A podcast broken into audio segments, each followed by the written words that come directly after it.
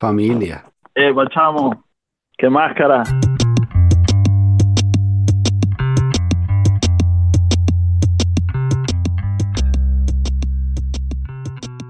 Esta es la primera vez que hacemos este experimento, creo.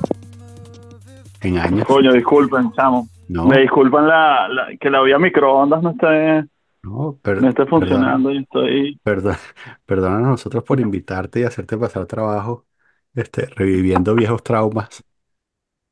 Sí, es la primera vez, es la primera vez que entrevistamos a alguien dentro del helicoide. Este,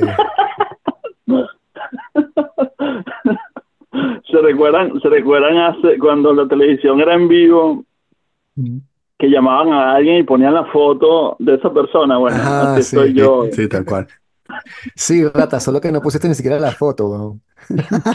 tal cual.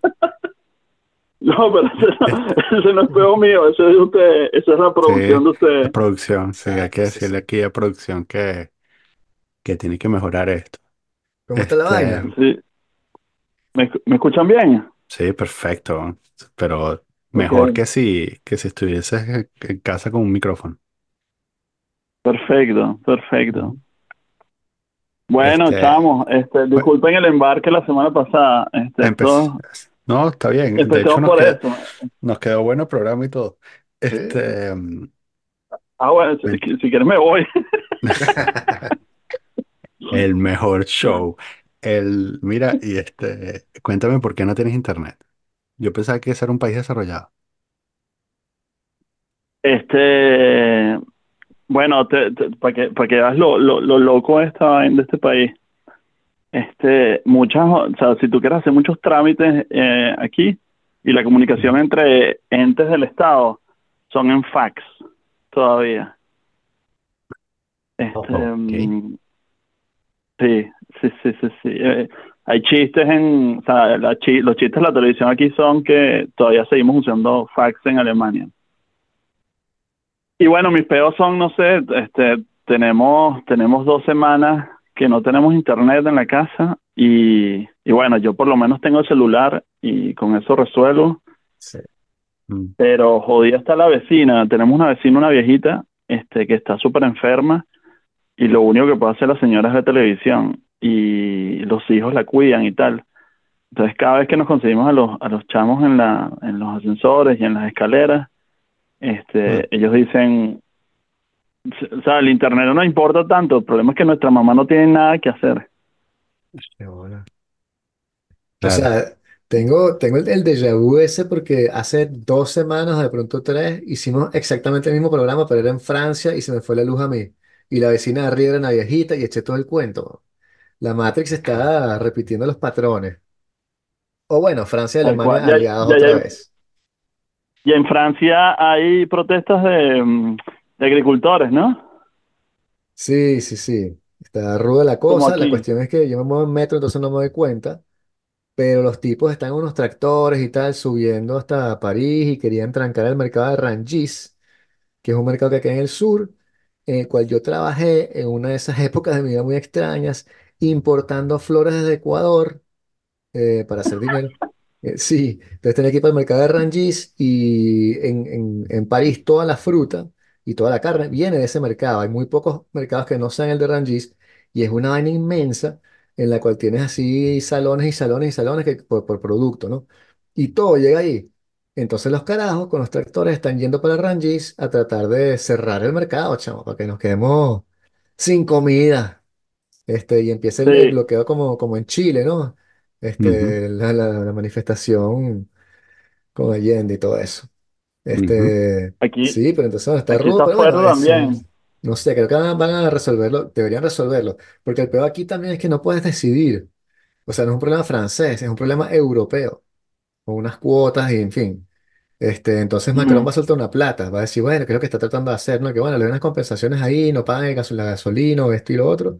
Pero en cuanto a que no, dejen de traer tomates de España o no hagan acuerdos comerciales con tal país, eso no lo puede decir Macron, chamo, porque Ujú. estás como pisado por Europa, en cierto sentido. Aquí, aquí el peo, si yo lo entendí bien, porque puede ser que mi ignorancia sea bastante grande, es que mm, hubo, mm, o sea, todo comienza el año pasado cuando, con Corona, no sé si se acuerdan de eso que existía. No, Este, sobró, un- pero sobró un poco de plata mentira. aquí de, de- de que los alemanes usaron. Entonces Ujú. este gobierno de semáforo, le dicen por los partidos, los colores de los partidos, este, dijeron, bueno, esa plata que no se usó la vamos a usar en otras cosas, vamos a invertirlo, vamos a usar como subvenciones para, para, para nuevas tecnologías verdes y, y vamos a dar este dinero para, para otros, o sea, un montón de plata que no usaron, vamos a usarla en otra cosa, que es bastante, o sea, que es algo, es una buena idea, ¿no? Resulta que este los el CDU, los los demócratas cristianos, los copellanos, fueron ante los tribunales, o sea, el Tribunal Superior, el Tribunal mm, eh, Constitucional Alemán, y dijeron que eso era inconstitucional, que ese dinero lo tienen que usar solamente para eso, para que para lo que fue pedido, y como no se usó, se tiene que devolver. Resulta que la decisión salió del tribunal, salió en finales de noviembre, y eso fue una debacle, porque tienes que hacer otra vez presupuesto. Este, todos los presupuestos que tenían planeados para este año los tuvieron que hacer en dos, tres semanas. Mm. Em, bueno, entonces dijeron, bueno, señores, la plata que íbamos, pensamos que íbamos a usar ya no alcanza, entonces hay que hacer recortes. Y uno de los recortes que hicieron fue quitarle el subsidio al diésel que se usa en eh, la agricultura, los Agricultura. tractores. Mm. Y eso se formó, el, ahí fue como que explotó el pedo. Los tipos ya estaban molestos ah, porque yo no sé qué está pasando, que es algo, o sea, yo creo que es el, el, el momento histórico que hay aquí, este, que hay mucha gente molesta y eso fue como que la, la, la gota que derramó el vaso para los agricultores y los tipos salieron a las calles y tran o sea, el problema es que trancan las autopistas, entonces te trancan las salidas de las Sí. autopistas y la gente no puede ir a trabajar. Sí, sí, sí. Eh, y en Berlín trancan la ciudad y, y- y le tiran eh, le tiran mierda a las oficinas de gubernamentales y tal y bueno complicado, Claro. complicado. Sí, pero es como, bueno, así funcionan las cosas en Francia, ¿no? De pronto así- es así en todos los países, pero tienes como un chispazo que hace incendiarse el polvorín. Entonces, hace tres años eran los chalecos amarillos, ¿no? Y eso no se, no se ha resuelto. Lo de los chalecos amarillos pasó porque, bueno, llegamos a COVID, pero el, el malestar de esa gente sigue estando allí. Y entonces simplemente basta que pases una ley que no es, una cuestión que no es, para que los tipos, no, no la calamos más, y te trancan todo el país. La diferencia es que estos agricultores tienen tractores, entonces es mucho más este, peligroso. O llegaron justamente a Ranchis y metieron preso a eh, 40 personas, 50 personas, Mm. algo así. Eh, no sé, no le he seguido mucho, no sé si hubo disturbios o qué sé yo, pero conociendo a los franceses probablemente sí. Eh, pero son como picos que van andando. Ahora son ellos, después van a ser los de los hospitales, después los profesores mañana también, hay una huelga de profesores mañana. Este, Mm, tenemos a los chamos aquí porque, bueno, hay gente que trabaja en el colegio, por ejemplo, que acompañan a los, a los muchachos con, con- con retraso y cosas así, que tienes como una persona dedicada que los ayude. Eso es de pinga en Francia, que en vez de segregar a las personas y decir, no, tú tienes necesidades especiales, ve a un colegio especial. No, te dice, bueno, quédate aquí si, a ver si puedes con una persona que le pagamos nosotros, le- el Estado le paga para que te ayude a estudiar, pues y a, a ver si podemos Mm. así, antes de, por lo menos, botarte del sistema. Y esa persona le pagan nada más 900 euros al mes, weón. Y entonces, bueno, están haciendo una huelga por eso y porque, bueno, no tienen recursos y lo que todos sabemos, ¿no? Que, que, Pero, pero es que es obvio, ¿no? O sea, ¿cómo sí, vives con 900 euros al mes en París? O sea, no, no sabes. no, Eso, eso, eso no pagas, eso no pagas ni el, o sea, no, no puedes alquilar un- una, ni el baño para poder ir al baño. O sea, ¿cómo vives? no, tienen que ser estudiantes o algo así, supongo, no sé, no puede ser una persona que tenga responsabilidad o que tenga que pagar apartamentos, o sea, ya pagas un apartamento y ya no puedes vivir a hacer eso. No, es Este, que ni siquiera un apartamento cuesta 900, o sea, no creo que haya en París apartamentos que cuesten 900 euros a menos que sea dos horas en, en, en metro sí, sí, para sí, llegar a por tu eso tienes trabajo. que, tienes que ir con tus padres y tus 900 euros son para pagar el teléfono, la salida y las cosas así, pues, de pronto te alcanza. Pero sí, los alquileres es imposible pagarlo. Pero sí estamos como, como en todos lados, el mismo desfase que vemos siempre, y este, el dinero se sigue como acumulando en ciertos lados. O sea, no es polémico decir que sí se está viendo una, una brecha entre estas, no sé, estas élites multimillonarias, billonarias y el resto de la gente. O sea, la clase media tecnológica donde estoy yo, por ejemplo, estamos bien, no, no nos podemos quejar. Pero si no estás como metido, enchufado en una vaina así como de tecnología o de finanzas o de no sé qué cosa, de aseguradora o este, si estás en eso, un trabajo como de, de este, ca- carpintero este, agricultor, profesor, enfermero, cosas como muy de base, esenciales, como decíamos hace un año y medio. Este, chamo, esa gente la tenemos muy pisada y la economía está mortada de cierta forma que todo se valoriza en la bolsa y con acciones y cosas que benefician justamente a las compañías de tech, pero los enfermeros no tienen forma de, de- de entrar en ese sistema Mm. económico y se van quedando afuera y bueno, te estás quedando eso a dos mil euros al mes, un, un profesor, este, que para París es muy poco, los alquileres aquí de, de un apartamento sencillo, o sea, te valen 1.200 chamo. Una cosa así Eh, de dos bueno, eh, piezas, sí, aquí un también solo hay bedroom. protestas. Ujú. Aquí también hubo protestas de, de trenes. Este, creo que esta semana hubo de empleados de los aeropuertos. El viernes hay de, de los de las personas que trabajan en los en los tranvías y en los autobuses. Y entonces estaba viendo televisión con mi, con mi esposa. Entonces mi esposa dijo, es que, porque si- el discurso aquí siempre es que no, es que ya no es un trabajo atractivo. No es que ya no es un trabajo atractivo. Coño, ¿qué más atractivo es que manejar un, un tren? Esa vaina es arrechísima. Ujú. O sea, pero el problema es que no ganan para pagar los gastos. O sea, por lo menos hace Claro. 10 años tal vez ganaban, eh, ganaban un salario similar, pero los costos no eran tan altos de vivir. Sí, Entonces el, desfa- o sea, la- el desfase entre el salario y los costos de vida en las ciudades grandes es una locura. Es sí. una locura. Y mira, ¿qué está pasando Eh, con, con el AFD allá? sí, chavo, no me hables de ese peo. Este, sí, que está grave, está grave. Aquí en Turingia este, hay elecciones este, este, este año y los tipos tienen como 40% de intención de Mm. voto, o sea, 30 y pico. Mm, Este, por ahí tenía unas notas, pero o sea, para, para que no se me olvidara qué iba a decir hoy, el problema es que se me olvidó dónde las puse. Muy bien. Entonces ya no las consigo. Exacto. Producción. Este, este, bueno, los tipos tienen intención de voto cerca a- al 40%, pero lo bueno, dentro de todo lo malo, es que se cayó el discurso de, o el mito, se cayó el mito de que AFD era un, era un partido solamente en los, en los estados comunistas. Porque hubo, hubo elecciones el año pasado y los tipos sacaron casi 20% en Baviera y creo que fue en, en Hessen también que sacaron bastante. Entonces ya los tipos están creciendo en toda Alemania, pero claro, aquí en el oeste este, son más fuertes porque, porque, bueno, por la historia que hay aquí.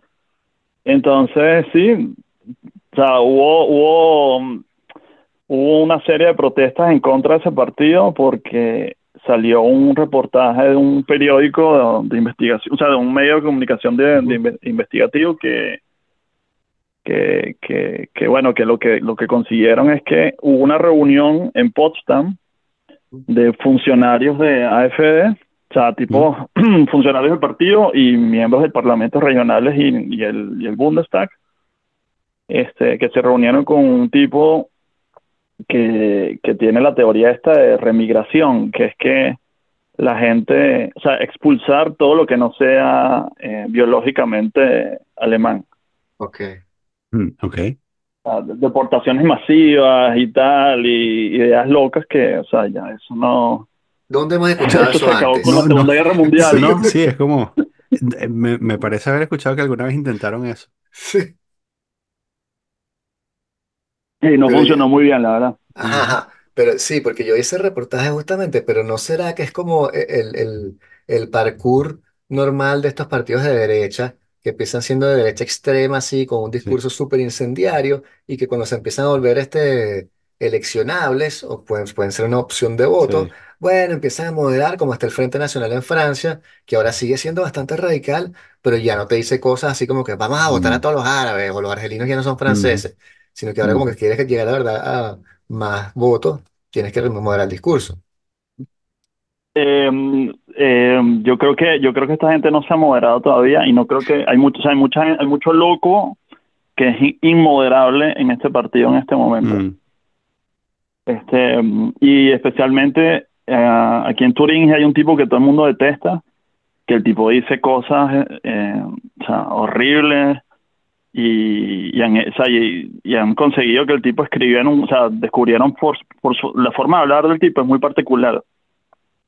Los discursos que hace y los escritos que hace. Entonces descubrieron que hay un, había un, un, un bloguero que también tenía ideas mucho más locas de lo que él dice, pero mediante este análisis de discurso y análisis de texto y tal, descubrieron que él es el tipo que ponía, que escribe ese tipo de cosas, y las cosas que escribía son locas, o sea, eso, deportación masiva de no alemanes biológicos, este, este, antifeminista, o sea, no antifeminista, o sea, no es que eres conservadora en el sentido de que, bueno, la, la mujer tiene que hacer algo y, la, y el hombre otra cosa, que, que, que es discutible, o sea, hay partidos políticos que tienen varias visiones, no, estos tipos es mujeres, o sea, lo que piensan, este tipo lo que piensa es que las mujeres se quedan en la casa teniendo ocho hijos y ya, o sea, no, no, no hace más nada.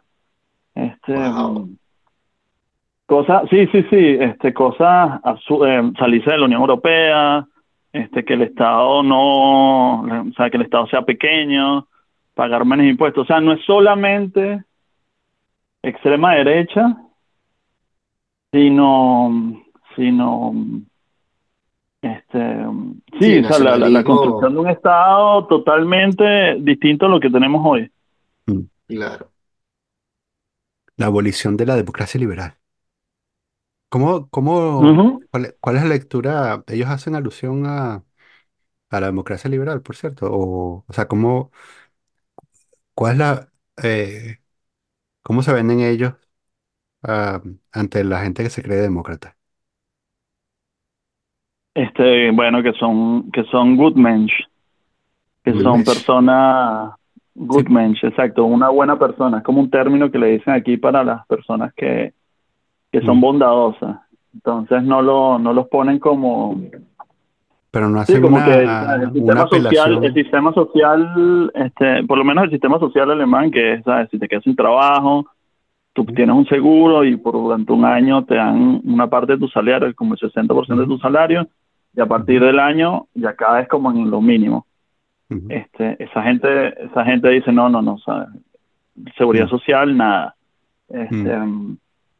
O sea, ellos, ellos se venden como, como conservadores, ultraconservadores, pero yo lo que creo es que son, lo- el, el peligro de esta gente es lo ultraliberal que son, Mm. ultra, pero no liberal en el sentido, o sea, no en lo social, sino en lo económico, ¿no? Lo económico, sí, sí, eh, sí, es que a lo que iba es que la mayoría de los ah, partidos de extrema derecha europeos siempre tienen un ángulo ahí eh, prodemocrático, ¿no? Es como se ven en algunos casos como salvadores de la democracia, eh, hacen esa conexión de que como muchos son liberales en lo económico, entonces extienden la definición de liberal a, a otras áreas a pesar de que sean profundamente conservadores en lo social. Eh, pero incluso, eh, claro, a medida que pasa el tiempo, eh, con el cambio de la sensibilidad en el electorado, eh, incluso algunos de estos partidos también migran hacia el, hacia el centro o, adoptan eh, posturas que hace 10 años eran impensables, ¿no? Como que la, extrema derecha española este, en algunos casos reconoce los derechos de, de las personas de la comunidad LGBTI más. Y Se eh, te olvidó ju- la Q. sí, ju- Aquí, y entonces, aquí también, este ujú, partido también, yo no sé si ajá, ustedes saben quién es la líder del partido, ¿no? Es una mm, mujer, es una una lesbiana, ¿no? lesbiana que está Sí, casada con sí. una inmigrante y vive en Suiza.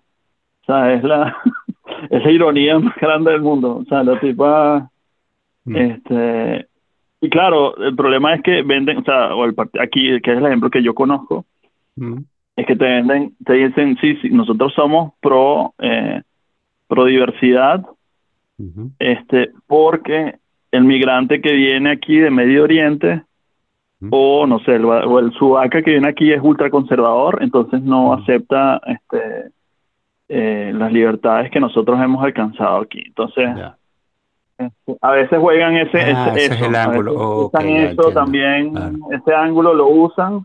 Este dicen, mira, sabes, también, o sea, nosotros no es que somos anti anti gay, pero tampoco lo vamos a empujar, este, pero usan la usan la, el- la carta esta de O sea, como el, o sea, el- mi enemigo no le gusta esa vaina, yo uso el, el Claro, argumento para, para joder a mi enemigo.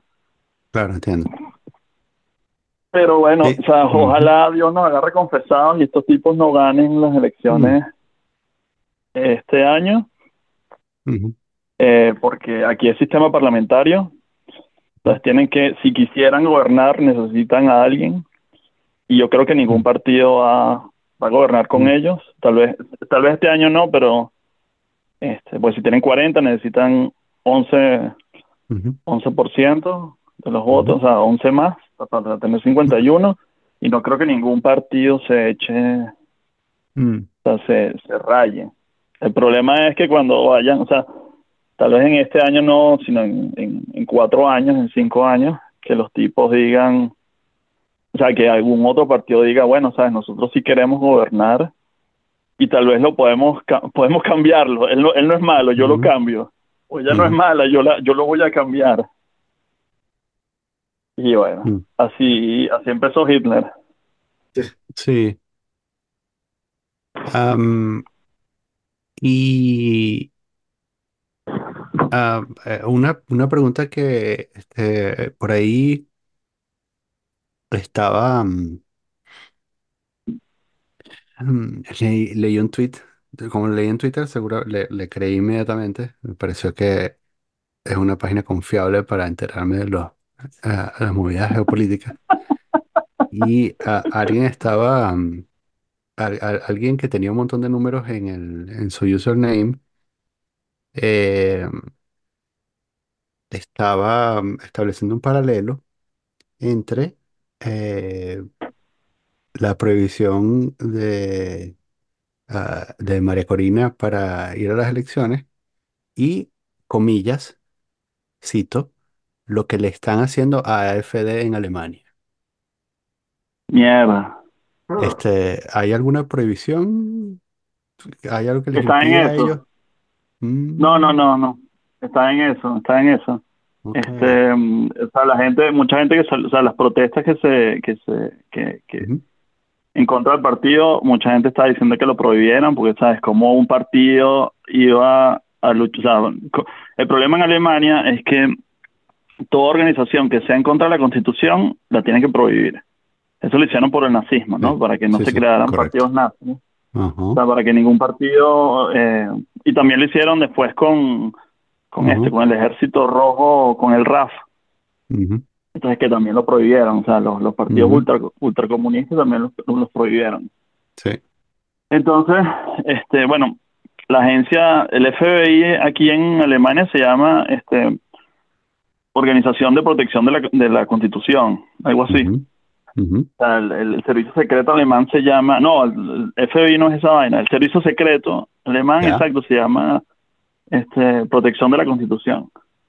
Entonces, este, mm, sí, la gente está diciendo, mira, ¿cómo es posible que un partido esté llamando o tenga reuniones para deportar a, a ciudadanos alemanes, pues? Porque mm, yo, sí, yo correcto, soy, yo no soy biológicamente alemán, pero me nacionalicé y, sí, y soy alemán. Entonces, sí, ya hablo, machucado el alemán y, y- y tengo apellido que no es alemán y soy alemán. mm, Entonces, eso es sí, inconstitucional.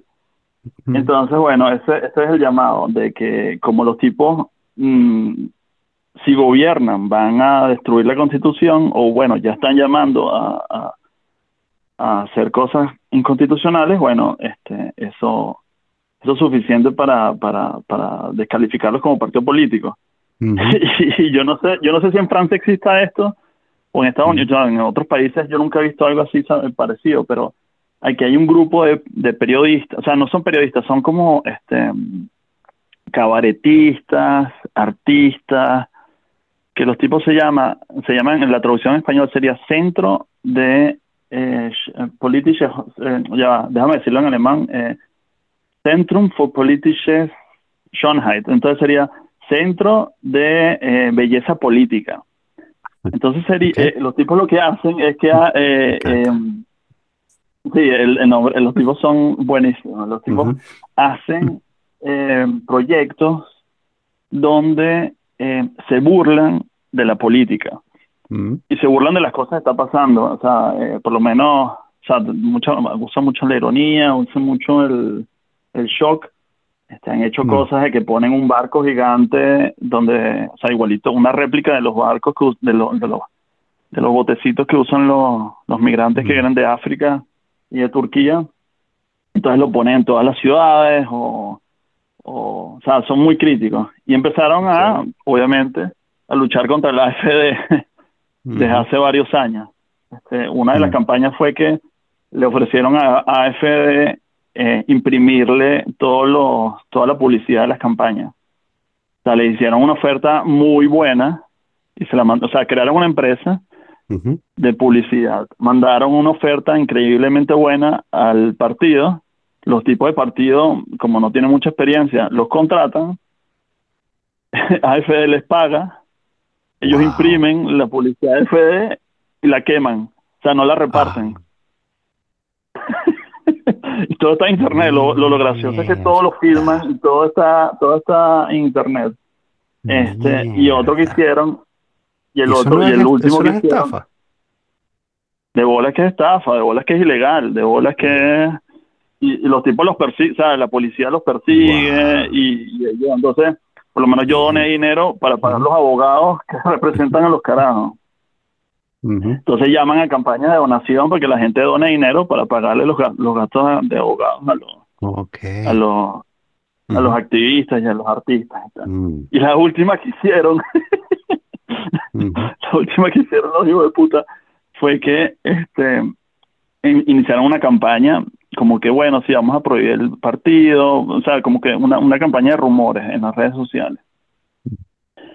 Y eh, yo no sé cómo, se- porque también tienen eh, tienen tienen gente, tienen topos en los en, en el AFD, pues tienen a alguien adentro. mm, Este, y robaron la información de todos los miembros del partido y las direcciones postales. Entonces le mandaron a todos los miembros del partido un brochure de denunciar conducta anticonstitucional. Por lo menos, no sé. Nosotros tres somos miembros de AFD y tenemos el grupo AFD Caracas. Y resulta que yo empiezo a mandarte cosas locas y que no, hay que tumbar al alcalde y hay que mandar a matar al otro y tal. Y es una, una discusión en, en WhatsApp. Y, y claro, este, no sé, Daniel dice, no, estos bichos son unos locos, yo lo voy a, ya, yo voy a hablar con él, o sea, porque es, una comunicación que venía como si fuera el partido. Mira, ¿sabes? claro, Si ves algo malo, por favor repórtalo, nosotros no queremos que nos, que nos, que nos, o sea, queremos continuar la lucha nacionalista por el, por Alemania y tal, pero era todo mentira, o sea, si tú mm, denunciabas, esa información iba a la base de datos de estos carajos, de el centro político, de, de, poli- de, ujú. mm, o sea, estos, estos Embellecimiento político. Sí, sí, ajá. Ujú, embellecimiento político, exacto, gracias. Bueno, resulta que los carajos tienen tetras de información interna, de discusiones de grupos de WhatsApp y de Telegram y vaina y tal.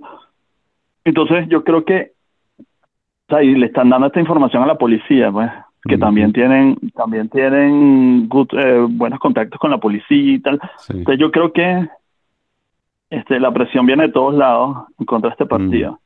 Claro que eso, eso, eso, eso, eso está mal en el sentido de que los vas a hacer mártires, ¿no? Sea, el partido ese lo, lo, lo, lo- y esa es la gran discusión que había en Alemania siempre. O sea, ¿qué hacemos con los nazis? ¿Qué hacemos con la gente de, de extrema derecha?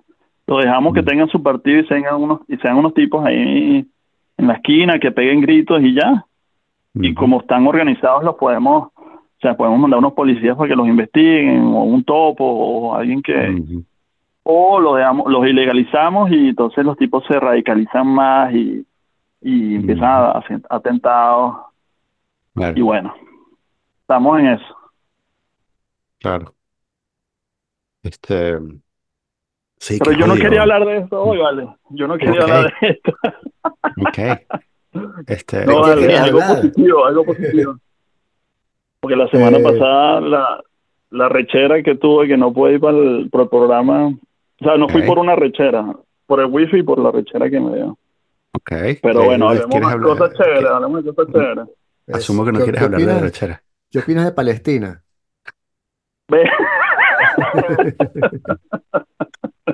Ese lo podemos No, no, despachar en cinco sí, minutos. exacto. No, vale, no, no, no, este, podemos mira, hablar de las eh, la, Olimpiadas, no la sé. última vez, la última vez que hablamos, que de hecho estaba tratando de hacer memoria y fue hace muchísimo, fue hace como tres años, una cosa así. Sí, Eh, estábamos Sí, todos en, en casa. sí, este, y estabas trabajando en esta cosa de, creo como una cosa de migrantes, ¿no? Como una oficina de, de Sí, ayuda laboral de migrantes. ¿Todavía estás ahí o, o- o sí, sí, qué seguimos fue de ahí, tu vida? seguimos ahí. Ok, ok. Bien, sigo Eh, allí y chévere, este, soy un burócrata. ujú, Este, ok. Todavía no hace falta carpintero y plomero. sí, sí, sí, Ok. este país. Y eso es lo peligroso del, de este maldito partido, que, que, que si ellos ganan, la gente no va a venir. O sea, la ¿Quién coño va a recoger la basura? Es la gran pregunta, ¿no? Exactamente, exactamente. ¿Quién, no, quién, y eso, y eso, y eso, o sea, el viejito que va a votar por AFD, por la extrema derecha, este, no va a haber nadie en dos, tres años que el, viejito va a tener que ir para el, para el ancianato, no va a haber nadie que lo bañe y lo viste y le dé ¿Quién, comer.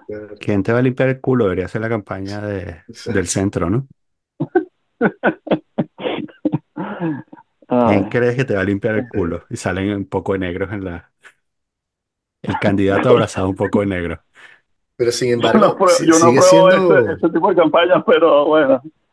Este, este, no, estuve es, en es Francia como, por trabajo Ah, y me impresionó la cantidad de gente joven que hay en Francia. ah, sí, claro, la tasa En- de natalidad más alta de Europa. estuve en Lille, en una, en un- ajá, una feria de empleo y, chamo, impresionante la cantidad de gente joven que hay allá. Eso sonó, eso es sí, terrible, sonó como que bueno, estuvi- estaba- estuviste viendo culitos en Lille. exacto. Pero, ok, hablemos Pero de... ya pero Había, Li- había Lille, mucha gente, Lille es una ciudad estudiante también. joven. Lille lo único que es es estudiante y después la gente que vive un poquito por afuera, pero sí es conocida también por, la, por unas buenas rumbas, chamo. Tiene unos buenos bares ahí. Son puros Mm, cerveceros porque son del norte, son los Ch'ti. claro. Sí, y Y, tienen una comida frita y tal. Y están al lado de los belgas, son, son prácticamente belgas. Exacto. Sí, yo, Este, yo me paré en un supermercado belga, de regreso, me, paré en un supermercado belga a comprar birra. mm. Carísimo, carísimo me ¿Cómo- pareció la diferencia. En el supermercado de Carrefour en Bélgica, carísimo. Sí, Bélgica es cara, sí. Eh, Este, los salarios son mejores, pero es caro. El, este, un poco chivo pa' coro, ¿no? Esa, comprar birras ahí en Bélgica, ¿o no? Sí, claro, sí, sí, sí, sí. Mm, O sea, sí, sí. este, eh, o sea, sí, o sea, aquí se, por cierto, estoy bebiendo cerveza, mi, Sí, mi cerveza bueno, negra de invierno, la bien. y, pero en Bélgica se consiguen cervezas buenísimas Sí, es también. verdad. Sí, sí, sí. Sí, aquí llegan, normalmente aquí en Francia hay este, el- el- entre las cervezas comidas exóticas son casi todas belgas. Muy, muy Sí. pocas cosas de Alemania, ¿no?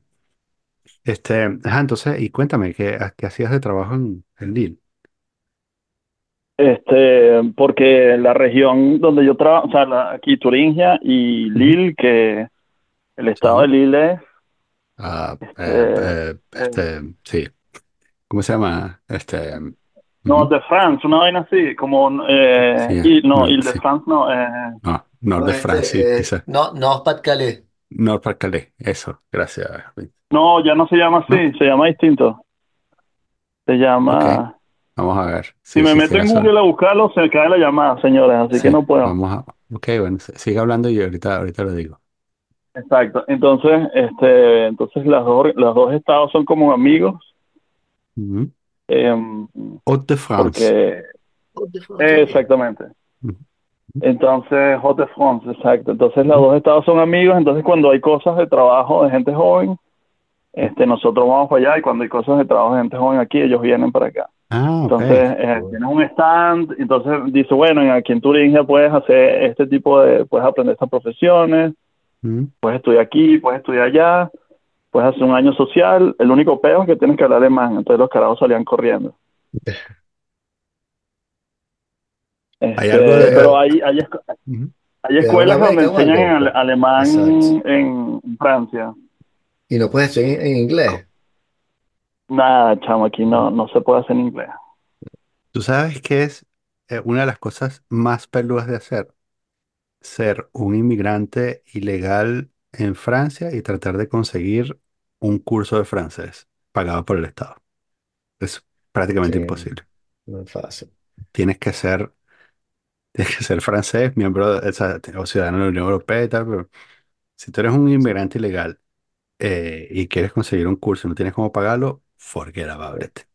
Hay asociaciones, o sea, en la, París la están las integración. asociaciones, pero son bur de pocas, y tienes Sí, que ir a los centros donde están los inmigrantes, y después te ujú, da paja que te agarre la policía, entonces, sí, pero sí, a veces yo los veo en la plaza dándole clases así, y son esporádicas, ¿no? Como que una clase mm, hoy y ya veremos. mm, Entonces, sí, es un problema también de, sí, de integración, ¿no? sí. Que no es el idioma. Eh, y sí. mira, y, y hay, hay una, hay, hay algún parecido entre la gente de Turingia y la gente del norte de, es que los, los- la gente del norte de Francia son como los gallegos en España. ¿Hay alguna, algún parecido? La gente de Turingia son los gallegos de, de Alemania, ¿o no? No, no, o sea, yo, Mm, yo, yo estuve en Lille, entonces yo vi pura gente, o sea, yo vi gente de todas partes del mundo. Ok, ok. O sea, yo no vi, o sea, a mí me, impre- No viste eso me gallegos. impresionó también. Pensé, pensé que, pensé que Lille era más chiquita y tal, y más provincial. Pensé que iba ahí a la, a la, a la aldea de los pitufos. Sí, no, no, esa es este, es parte de la megalópolis, ¿cómo es? Ámsterdam, ¿cómo es que es? Exacto, Este, el, el eje, lo- sí, el eje el Londres, Ámsterdam, este, eh, no sé qué vaina, O sea, Colonia. Exacto, que el, el tren, el tren que va a Londres de París, este, para en Mm, Lille, es verdad, Sí, sí, sí, sí, sí, sí, es una es sola, una verdad. sola ciudad, una sola ciudad de 500 kilómetros. Y es, este, chévere, se come sabroso, hay ambiente en la calle, este, el francés, el poco francés que yo hablo me, si- me sirvió para pedir un filet mignon, un vino ok. tinto, un filet mignon con papitas fritas, Coño, bien. este, sí, sí, sí, eh, vino tinto, un café y, y listo, más que suficiente. Mm, está bien. Mira, y em, este, em, entonces, em, ¿cómo es la cosa? Eh, Quizás ya hice esta pregunta la última vez que viniste, pero suponte que, que yo soy venezolano y estoy en Venezuela y, y estoy pelando, me puedo ir para Turingia a pedir trabajo, si soy plomero. No, chamo. O Mm, sea, sí y no, tienes que tener burro de leche, ok. tienes que tener burro de leche, pero el, el problema, el problema es el idioma, el problema es el idioma, que Mm, este, o sea, si las empresas quisieran, o sea, es una, es una cosa de que tienes que conseguir trabajo, tienes que conseguir la empresa. Este, antes yo era un poco más ingenuo en este sentido y decía, coño, sí, la vaina es muy fácil y tal. Pero después de tanto tiempo trabajando en el tema, el problema es que sin alemán la gente no, no consigue una empresa y sin la empresa no tienes el contrato para pedir la visa. Este, sé que hay sitios, sé que, o sea, por lo menos sé, sé por experiencia de, de foros que he ido y con gente que he hablado que en Polonia, en Mm, Polonia, este, hacen grupos de trabajo que hablan solamente alemán. O sea, se trae un carajo de Nigeria, se trae un carajo de Venezuela, se trae un carajo de todo otro sitio y, y los meten, son grupos en que hablan inglés y que trabajan en toda Europa. mm, Este, puede estar en Francia, puede estar en Italia, puede estar en España y así van, y van trabajando en- de proyecto en proyecto y, y están contratados por una empresa polaca. Pero aquí no, aquí lamentablemente este, el, el alemán es la gran barrera que, que bueno, que en Francia se nota muy fácil, o sea, tú ves a gente de todas partes del mundo, del mundo francés, entonces ellos no tienen, ustedes en Francia no tienen el problema demográfico porque al final del día viene gente de otros países que hablan francés y ya. Mm, Ujú. sí. Y también tú ves claro, en toda la parte africana y árabe que ya hablan francés Sí, en sus eso. propios países, ¿no? O sea, Por eso, eso es sí, lo que, eso es lo que, claro, claro. exactamente. Sí. Sí, viene Que es gente lo que mismo que pasa en. España, ujú, Sí. que es exactamente lo mismo que, que pasa en España, que tú llegas, este, que cuando a mí la gente me pregunta, coño, ¿qué hago? ¿A dónde me voy? Coño, vete a España. Sí. este, pisa fuerte ahí primero y cuando, mm, o sea, si no te va bien o, o ya te hiciste español, porque yo no sabía, pero tú te haces español en dos años, o sea, viviendo en España, dos años, este, te, te haces español, los latinoamericanos tenemos ese, esa prerrogativa Ah, ok. y entonces, entonces, este, buenísimo. Claro que no son los salarios altísimos en España y tal, coño, pero no te mudes para Madrid, no te mudes para Barcelona, vete a una ciudad más pequeña, ¿no? Mm, Pero, y si no sabes alemán, ¿cuánto tiempo tendrás que pasar? Si dices, bueno, si te das seis meses, en seis meses echándole bola, ya tienes un nivel para poder trabajar así de plomero y tal. Este, chamo, te soy sincero, yo creo que para, para hablar alemán bien, bien así para trabajar, yo creo que necesitas año y medio. mm, Wow, ok. Año y medio, sí. Este, puede ser que con seis meses sepas lo básico y como trabajas, o sea, y te aprendes el vocabulario de, de tu profesión. Claro, Este, y con eso, y con eso vas aprendiendo, o sea, todos los días trabajando y todos los días hablando con público y todo el día, o sea, vas en eso. sí. Este, y no sale de ese vocabulario, pero es, es, es es muy, es muy difícil, es súper difícil. Este, sí, es ¿Y la gran la, limitante, es la gran la, limitante de este país. la inmigración de allá es más que todo turca, es la vaina, este. Este, depende de donde estés. mm, Creo que esto lo hablamos la otra vez. sí, Este, eh, los turcos, los turcos vinieron fue a Alemania, Alemania, eh, a la Alemania um, Federal. capitalista, Ujú, como vinieron, como vinieron españoles, griegos, este, italianos, eh, porque Alemania tenía contratos de trabajadores huéspedes, mm, que, ¿sabes? Los carajos venían a trabajar cinco años y se iban. Obviamente, la mayoría se quedó. Entonces, hay mucho turco, hay mucho español, hay mucho griego, hay mucho italiano. Y portugués también hay bastante. Y aquí en esta, en la parte comunista habían contratos con hermanos comunistas, con, con angoleños, con este, con cubanos, con vietnamitas. Entonces, este, tienes esa migración de esta parte de Alemania, con rusos, por supuesto. mm. Este, la, la segunda gran migración en Alemania son los rusos, por los rusos alemanes y por los rusos que, que han venido después. ¿Aló? ¿Los perdí? sí, sí. No. no, no, No, no, estamos, estamos aquí cautivados. escuchando. Este, Pero, mm, pero, este, bu- bueno, y por cierto, hablando de los rusos, este, el gran, yo creo, o sea, yo también tengo caga con eso. O sea, yo, ah, no, a, una vaina que de iba. AFD, perdón, que se me había olvidado decirles, es que los carajos son los amantes de Putin, ¿no?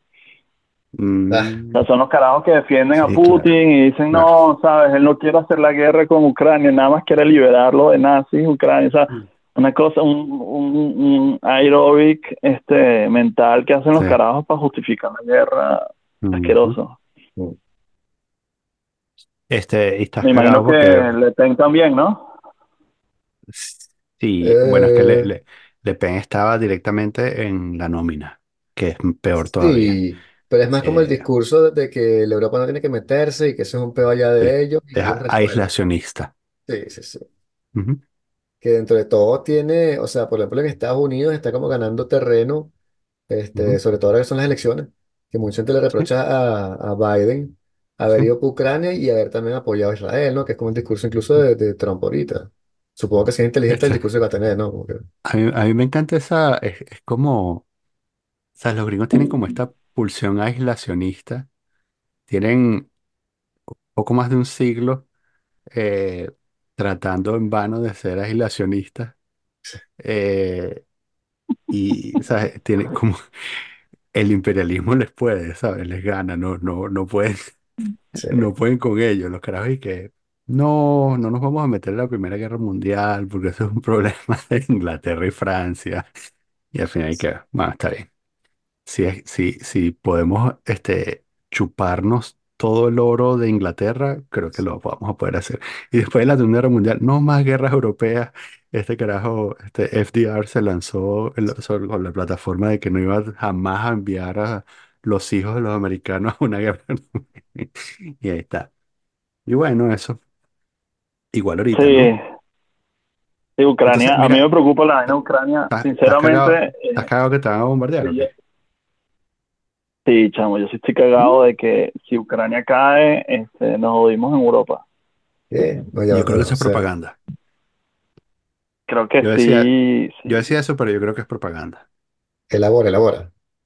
O sea, Yo lo, yo lo viví, chamo, o sea, yo le, o sea, yo, yo, o sea, aquí se notó de, de un día a otro, este, la gente iba hablando ucraniano en la calle, o sea, un gentío mm, espantoso. sí. Nosotros dimos, yo cuando, este, porque yo estoy en un equipo de fútbol y tal, ya, ya no juego, ya, mi nivel de fútbol murió, pero, pero voy para los juegos de ellos y tal, la cosa, entonces dijimos, mira, hay que hacer algo con los chamos que están, porque los chamos llegaron, los, los chamitos ucranianos llegaron y no podían ir a, a la escuela, porque no hay capacidad de aceptarlos tan rápido.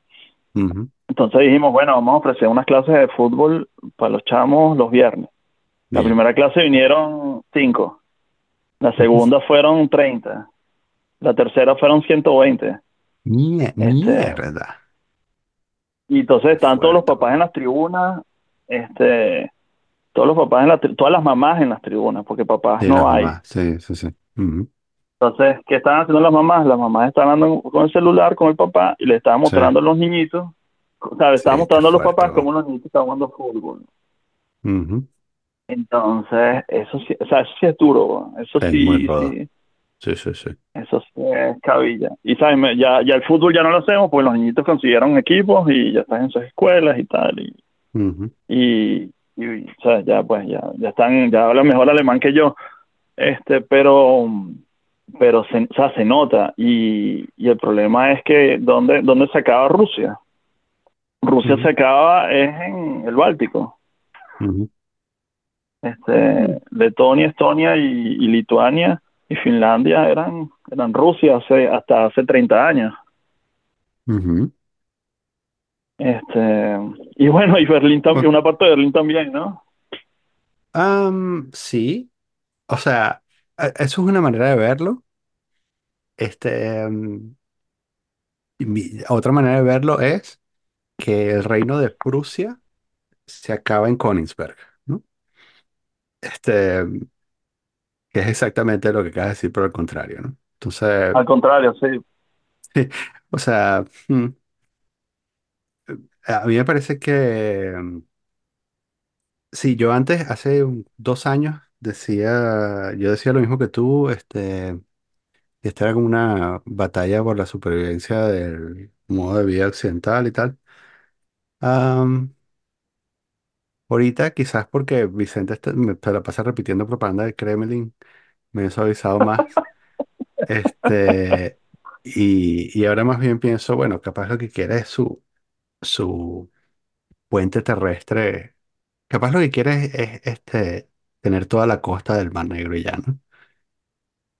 Em,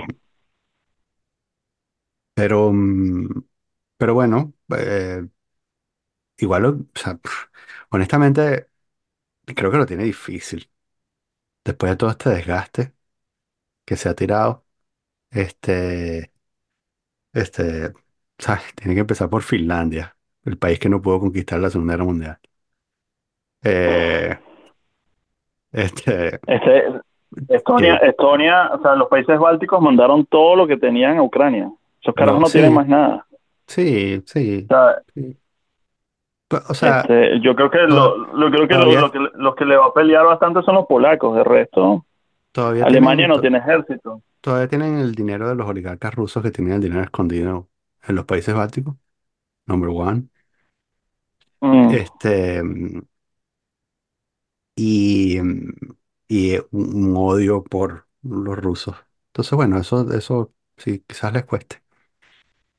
Sí, y Sí, o bueno, sea, eso, yo Polonia, que es una el guerra de gran... ocupación, o sea, no va a ocupar el, el espacio, sino que simplemente se va a retirar de Ucrania y va a dejar Mm, por sentado que él hace lo que le da la gana y ya, pues. Como mm, que hoy fue Ucrania y si me da la gana que sea Letonia, será Letonia y no van a mm. hacer, no va a haber nada que ustedes hagan para detenerme, porque no lo hicieron y quién me va a Bu- detener, la, la ONU la acaba de destruir y, ¿sabes? Ese fue el Bueno, punto eso, de, de esto, ¿no? eso, La eso ONU es lo lo que, destruyó. eso es lo que hubiese pasado si, si no hubiésemos, este, eh, ¿cómo se llama? Empeñado el futuro de Europa en la guerra en Ucrania.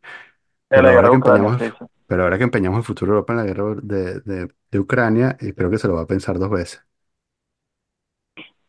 Ayer, ayer o anteayer leí un artículo aquí en el, de- creo que era Die Welt, uno de estos periódicos grandes alemanes, que decían que en Ucrania También, o sea, ese, ese, ese, cuento de que en, que en Rusia que la gente, que los hombres ya no querían pelear y se escondían en sus casas y no salían y tal, que ahorita ya- eso está pasando ahorita en Ucrania, que ya los, Ujú, eh, la gente dice, mira, o sea, ya los hombres dicen en Kiev, mira, yo no salgo o pago diez mil euros para cruzar la frontera e ir a Europa. O sea, que, sí, que, el ta- que también, o sea, que en, Ucra- en los países de- orientales de Europa también hay problemas demográficos y probablemente en, Mm. en Ucrania tienen probablemente el mismo problema demográfico que tienen en Rusia, que no hay, no hay gente joven. Entonces, bueno, es una pelea de recursos. Al final del día todas las guerras son recursos, quién tiene más plata para ganar o, o a quién le cuesta menos la guerra y, y entonces termina perdiéndola también por porque sí. Por Pero no bueno, pagar eso tanto. ca- capaz llega una tregua incómoda que y dejen el frente así como está ahorita y ya, fin. Sí. Y todos Sí, claro, Ujú, pero sí. Sí. Mira, creo que Eh, conseguí el papelito por aquí de lo que yo quería de verdad hablar. Ah, ok, bueno. Ajá. Te quedan 10 No sé minutos. si tenga tiempo Bueno, o ustedes quieran irse sí. a dormir ya. En, no, en, en 10 minutos creo que podemos hablar, resolver alguna, algún otro par de asuntos europeos, sí. Chamo, me fui a la India, ¿no? Oh, En este, en estos tres años que no, que no, que no hablamos. Y me, fu- Hey. y me fui a una boda en la India, ¿En qué Ah, parte? en el, en una ciudad que se llama, este, que se llama, ay, se me fue el nombre, ya, espérate. Eh, que ok, se llama, fui a. Delhi, Agra, ya, va, espérate, ya, ya, voy, voy, voy. Jaipur. Chamo, el Alzheimer, el Alzheimer. No, fui a Jaipur también, pero no, la no fue ahí, fue en Lucknow, Ok. en Lucknow, en el norte. Ok. Chamo, una locura, una locura la India. ¿Y era que un pana tuyo? eh, Dos panas, la, la, la chama también, este, ella, ella es india y él es colombiano ok. y se conocieron aquí en, en donde yo estudié aquí en, en Erfurt y se casaron en la India y fue una, una boda india de cinco días, ¿sabes? La, este, Cool. este, muy, la India es espectacular, me gustó mucho, este, ¿Pusieron Yo pensé que, yo pensé que, yo pensé que el, el, el, la experiencia, el shock iba a ser más fuerte eh, para lo, para lo negativo, pero, o sea, sí hay shock, o sea, si tú, tú, tú, vas para allá y, y ves que coño es otra, es otra dimensión de la pobreza, es otra dimensión de la cantidad de gente, es otra dimensión de la espiritualidad, pero es, o sea, yo la pasé muy bien, yo, yo tuve un, un shock positivo. Volvería a ir, Mm, y, y lo, no, lo, no lo recomiendo porque creo que no es para todo el mundo. Sí, Ajá, que no es un país sí. fácil.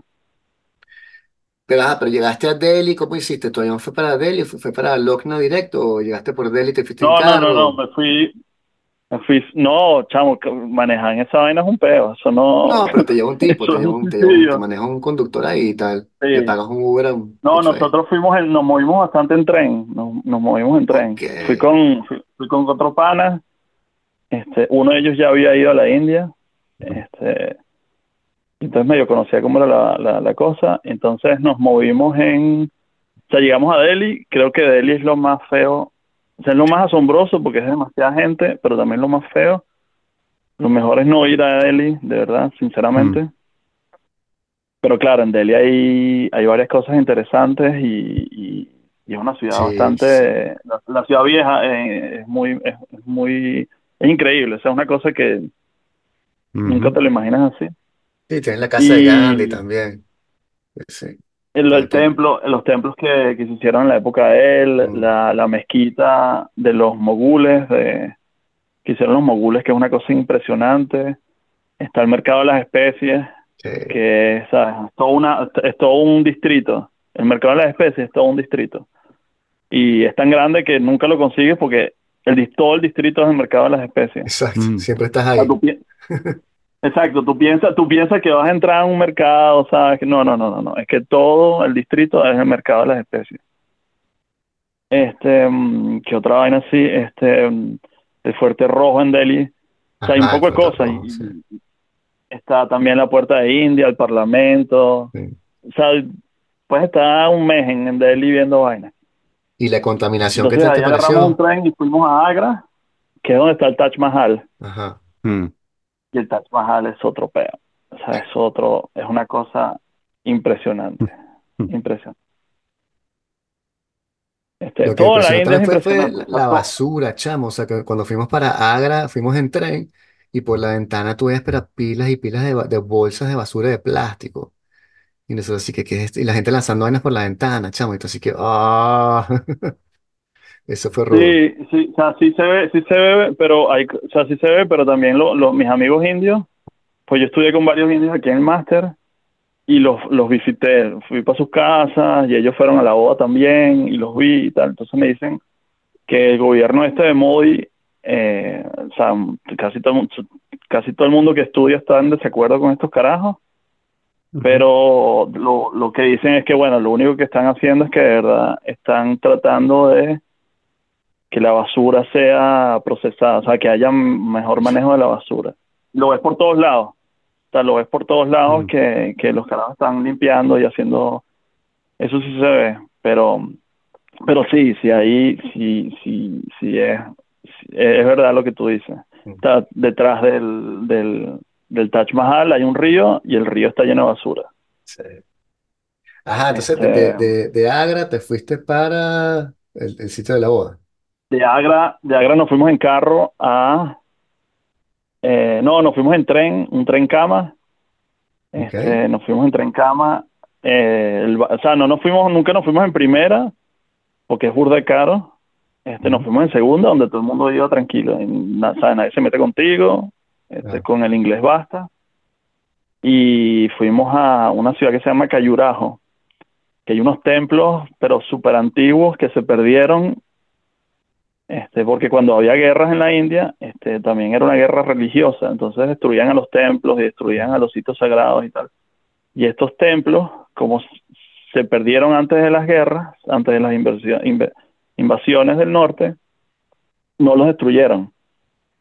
Mm. Entonces son templos súper, súper antiguos y espectaculares, con figuras, con cosas, y, y- y hay varios sitios donde hay templos. Entonces es una ciudad muy tranquila. Este, lo- el, me recordó- la India me recordó muchísimo a Venezuela. Mm. Este, ah, que por cierto, eso también, este, quería hablar con ustedes, que vamos para Venezuela este año, Uf. gracias a la India, Bueno, dicen que se después de arregló. 11 años. Sí, bueno, no, no sé, prefiero no opinar de eso, para que no me Mm. agarren en el aeropuerto, pero... Sí, exacto. Exacto. ok. Bueno, Este, suerte. Pero, pero en plan que, bueno, ya fuimos a la India, así que bien podríamos ir a Venezuela. Exacto. No, no, no, porque es que el, el problema de la India, o sea, lo, lo que yo vi en la India fue, este, coño, que te hace, a mí me hizo falta, o sea, yo disfrutaba la India en un nivel, este, em, social, que la Mm. gente fuera simpática, que la gente fuera atenta, que la gente te preguntara vainas, este, que te, mm, que te, que te hicieron, ¿sabes? Que fuera, hubiese, hubiese un chiste, que, mm, que bueno, claro, no, o sea, no, no extraño la basura ni el tráfico, pero esa, el tercermundismo, ¿sabes? El tercermundismo hace falta. Ya, ya. Sí. Mira, ¿y no te pasó que te Este, tomaran fotos? ¿No se, no te tomaban, se tomaban fotos contigo los tipos? Sí, muchísimo, muchísimo. Yo soy, yo soy bastante rubio, yo soy bastante rubio y este mis amigos, mis amigos son una mexicana, un colombiano y otra colombiana y eran, o sea, la- latinos, pues pasaban por latinos, Ujú. entonces pensaban que eran indios del norte, ellos. Mm. Pero yo sí soy muy rubio, entonces los carajos me tomaban fotos a mí y yo le dije, no, no, no, no, no, tú no me vas a tomar fotos a mí, yo también quiero una foto contigo. O sea, yo tengo en el celular fotos con familias indias este, y con niñitos, este, porque, o sea, me parecía una cosa dulce, me parecía una- algo, Ujú. algo bastante tierno. Y es una experiencia maravillosa. Un supermercado en la India es una vaina increíble, o sea, te Mm. metes, entonces tienes jugo de guayaba, tienes jugo de parchita, Mm. tienes jugo de piña, tienes pero piña eso no, fresca. yo no tomé nada de eso, me dijeron, no comas ni tomes nada de eso, te vas a enfermar, güey. No, en un supermercado, un Ah, un supermercado. supermercado, ok. Un supermercado, este, o sea, un CADA, o sea, Claro, me metí claro. en una vaina que era un. CADA y todo en Tetra Pak, limpiecito y tal. Sí, yo nunca comí en la calle, me cepillaba los dientes con agua, agua embotellada. Mm. Sí, también. Este, cuando me duchaba trataba de cerrar la boca. Este, Mm. sí.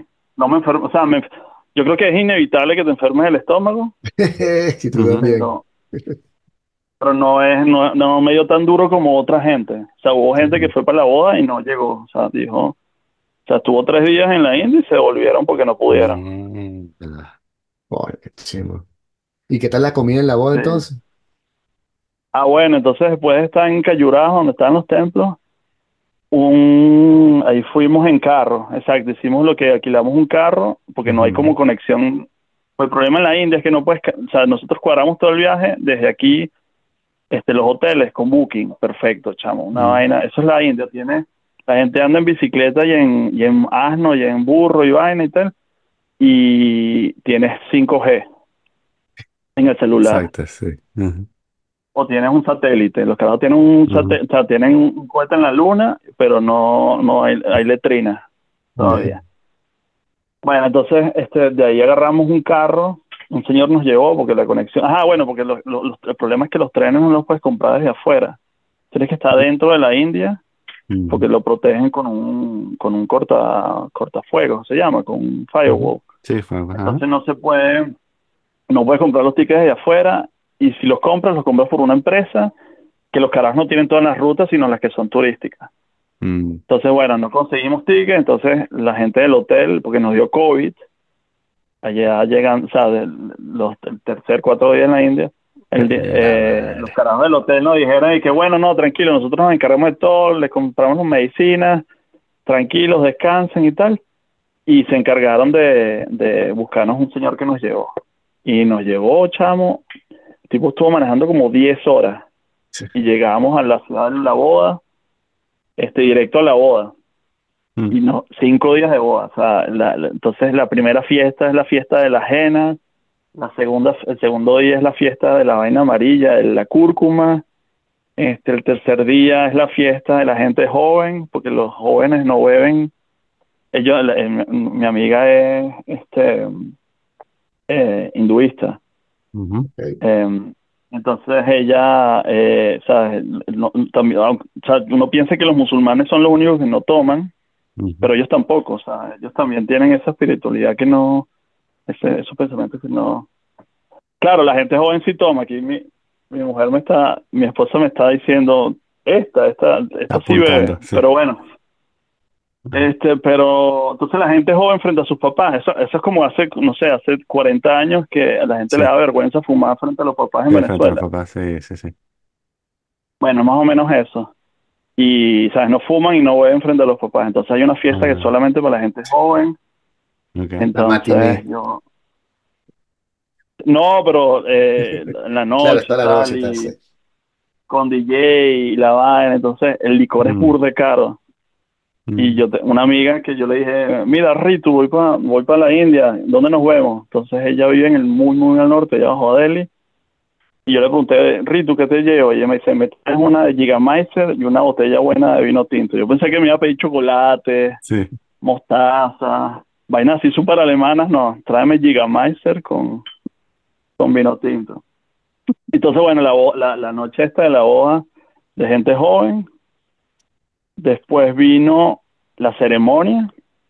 El día siguiente vino la ceremonia, que es una cosa, o sea, o sea, tú- lo, lo- lo que a mí me impresionó, o sea, el, viaje también fue algo este que te hace, que te hace preguntar mucho, o sea, te hace a ti mismo preguntarte mucho de lo que, lo que es la experiencia humana, ¿no? Lo distinto que somos en este planeta Claro. porque o sea, es una, sea, la ceremonia no tiene nada que ver con matrimonio eh, cristiano, católico. Eh, este, es, o sea, es otra, es otra, es otra, es otro tipo de ceremonia. Sí. El, mo- el novio llega, la novia es la que está esperando, la familia del no, la familia del novia te da la bienvenida a ti como a la, a la nueva familia. Este, ellos son los que aprueban que tú llegues, o sea, que ellos, ellos aprobaron que mi amigo se uniera a la familia Mm. Este, después está la cuestión de que la novia llega al final, una cosa pero de otro mundo. Y claro, comida espectacular, Mm. vegetariana, mucha comida vegetariana porque ellos como son, no comen, no comen, no pueden comer carne, o sea, Sí, no comen ni carne, ni, cerdo, cerdo nunca vi, cerdo nunca vi en la India, lo que vi fue pollo y, y cordero. Y después la noche, una noche, la última fiesta fue una noche política, una fiesta Mm. política, como que, que invitaron a dos mil personas. Mm. Y la gente, sí, sí, sí, ya había como un buffet, había como un buffet así de comida y ahí se había todo lo que tú quisieras, o sea, cordero, este, porque esa región es famosa por el cordero, entonces, este, era, las otras fiestas fueron muy familiares, era solamente la familia, entonces tú veías que la gente se abrazaba y se felicitaba, entonces la gente, eh, pero esta última fiesta fue súper política, la gente llegaba, daba el regalo, comía y se iba. O sea, no, había música, pero nadie bailaba. En cambio, en las otras fiestas, todo el mundo estaba Mm. bailando. Este, música india y música eh, latina. Este, en esta nada. Había una pista de baile y nadie bailó. Este, entonces sí, sí, sí, fue una vaina increíble, o sea, fue una experiencia única, ¿no? Yo creo que a menos que mi- a menos que mis panas tengan tengan hijos y, y esos hijos se casen en la India, no creo que vuelva a ir a una boda sí, en la claro. India. Claro. Este, o bueno, otros panas que no se han casado se casen y me inviten. Este, vamos a ver. O, o Después de ahí agarramos, se acabó la boda y con el ratón este, nos fuimos a, a Jaipur, ah, no, a Varanasi, perdón, nos fuimos a Ah, fuiste a Varanasi, que es la Varanasi. ciudad esta Sí, qué donde ¿qué queman a la gente en Sí. el, en el río, en el Ganges. Eso sí me volvió loco hasta No, Varanasi sí me volvió loco, weón. Sí, es en el Ganges, chamo. Varanasi. Sí, weón. Este, ¿qué te es pareció? muy Ahí sí loco. dije como que, ¿qué estoy haciendo con mi vida? O sea, ¿qué, qué planeta es este, weón?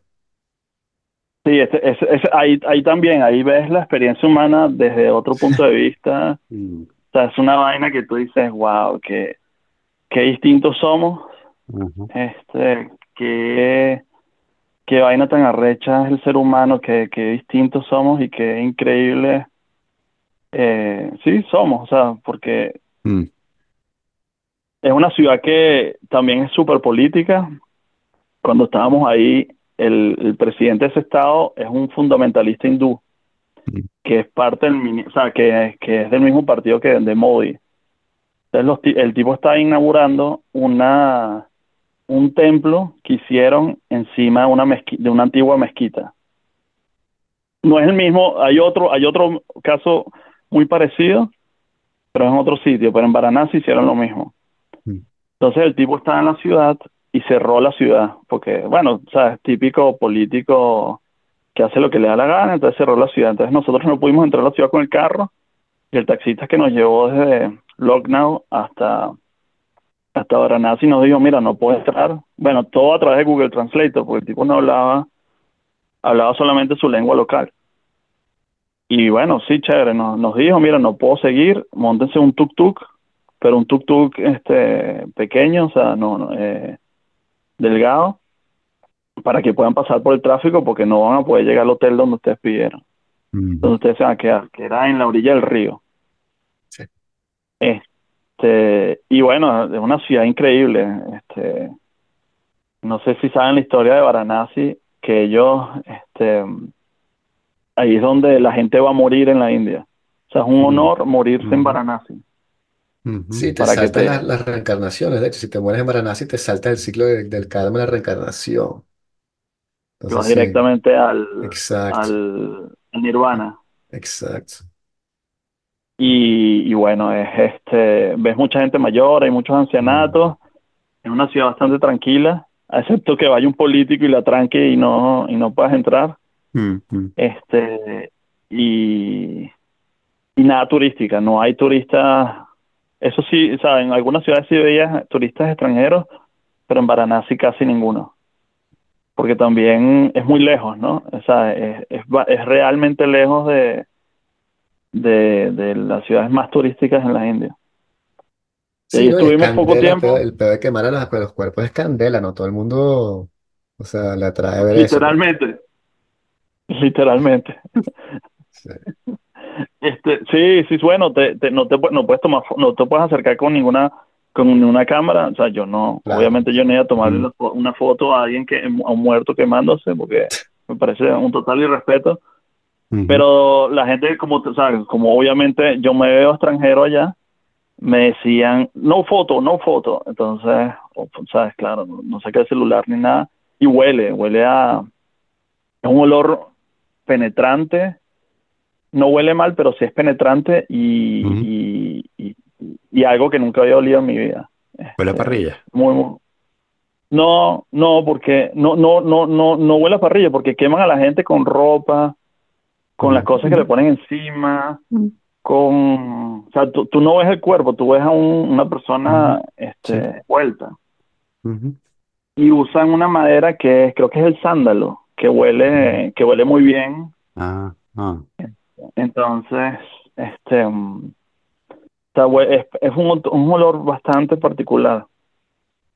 Y entonces, claro, tú estás ahí y a todo el mundo que va le piden dinero para comprar la, la madera de sándalo porque es muy cara, es muy cara.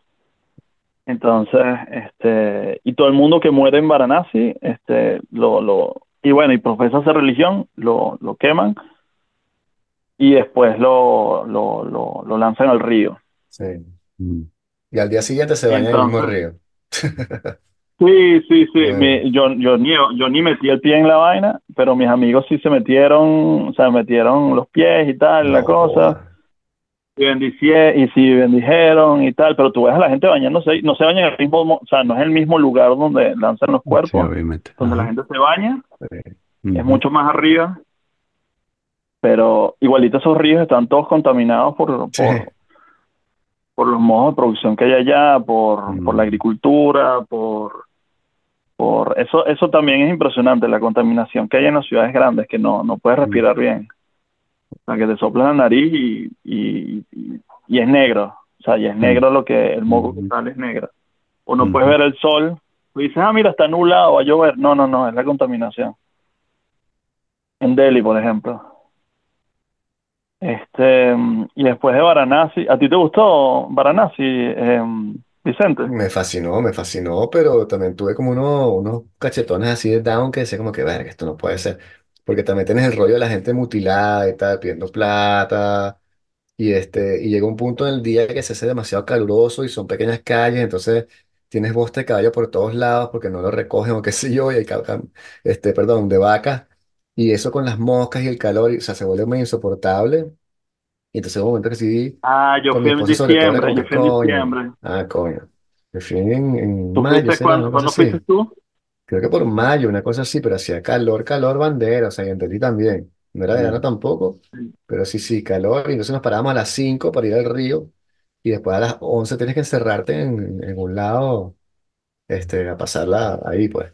Pero no, pero esto, o sea, in- interesante, como dices tú, toda esa gente conectada con el más allá que, que no te paran bola, que está en otra longitud de onda y tú dices, vale, pero la verdad que no, yo escogí estar en esta longitud de onda y también puedo estar así pensando en el más allá todo el día.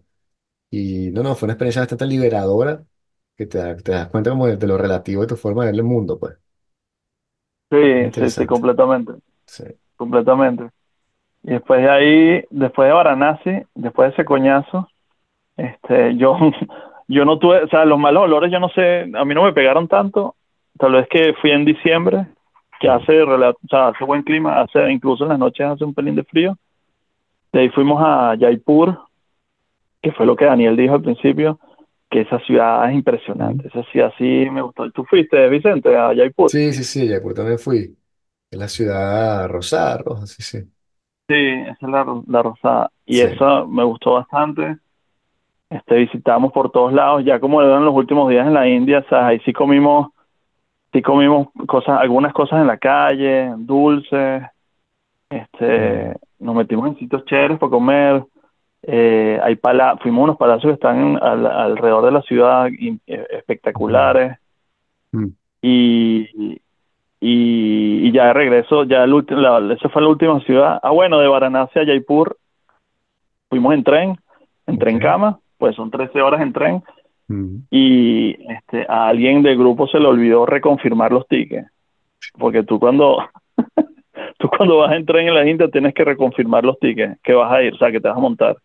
mm, Entonces nosotros no teníamos los puestos asignados. Los tipos nos dejaron montarnos, los, los controladores burdepanas nos dijeron, bueno, siéntense aquí en esta cama, siéntense dos, en la otra cama siéntense dos más, y en esta cama, bueno, si esta sí está libre, esta sí la pueden usar.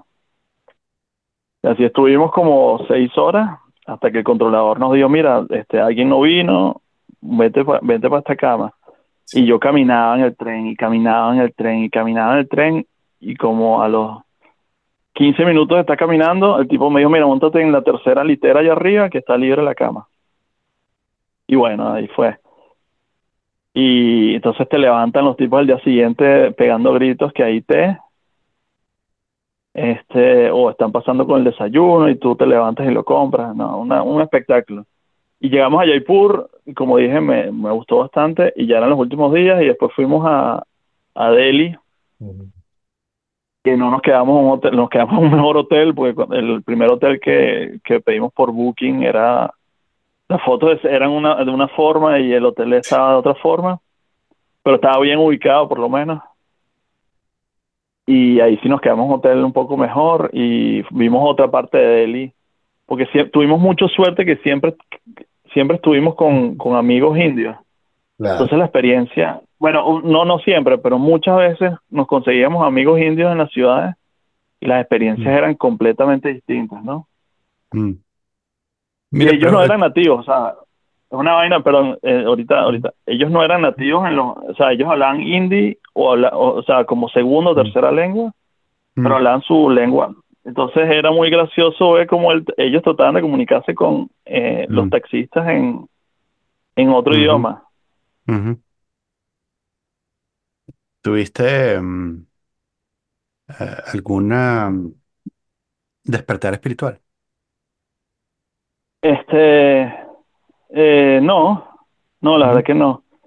Este, o sea, me, me gustó mucho, este, yo creo que yo, yo creo que yo, yo soy un tipo bastante abierto en ese sentido, este, y por eso no me fue tan mal en la India.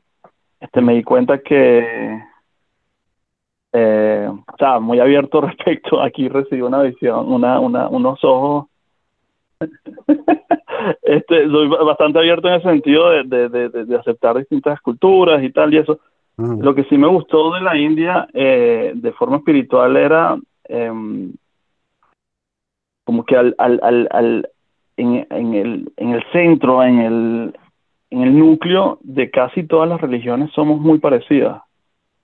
mm, Eh, o sea, hay, hay como que algo, algo ahí que, que, que, que en el núcleo, todas las religiones dicen, sabes, tienes que ser una buena persona, este, mm, no le hagas daño a los demás y, y ten una buena vida, o sea, punto, no. Y, y bueno, y me, me, me gustó mucho, me gustó mucho la, la cuestión política y religiosa del, del, del hinduismo.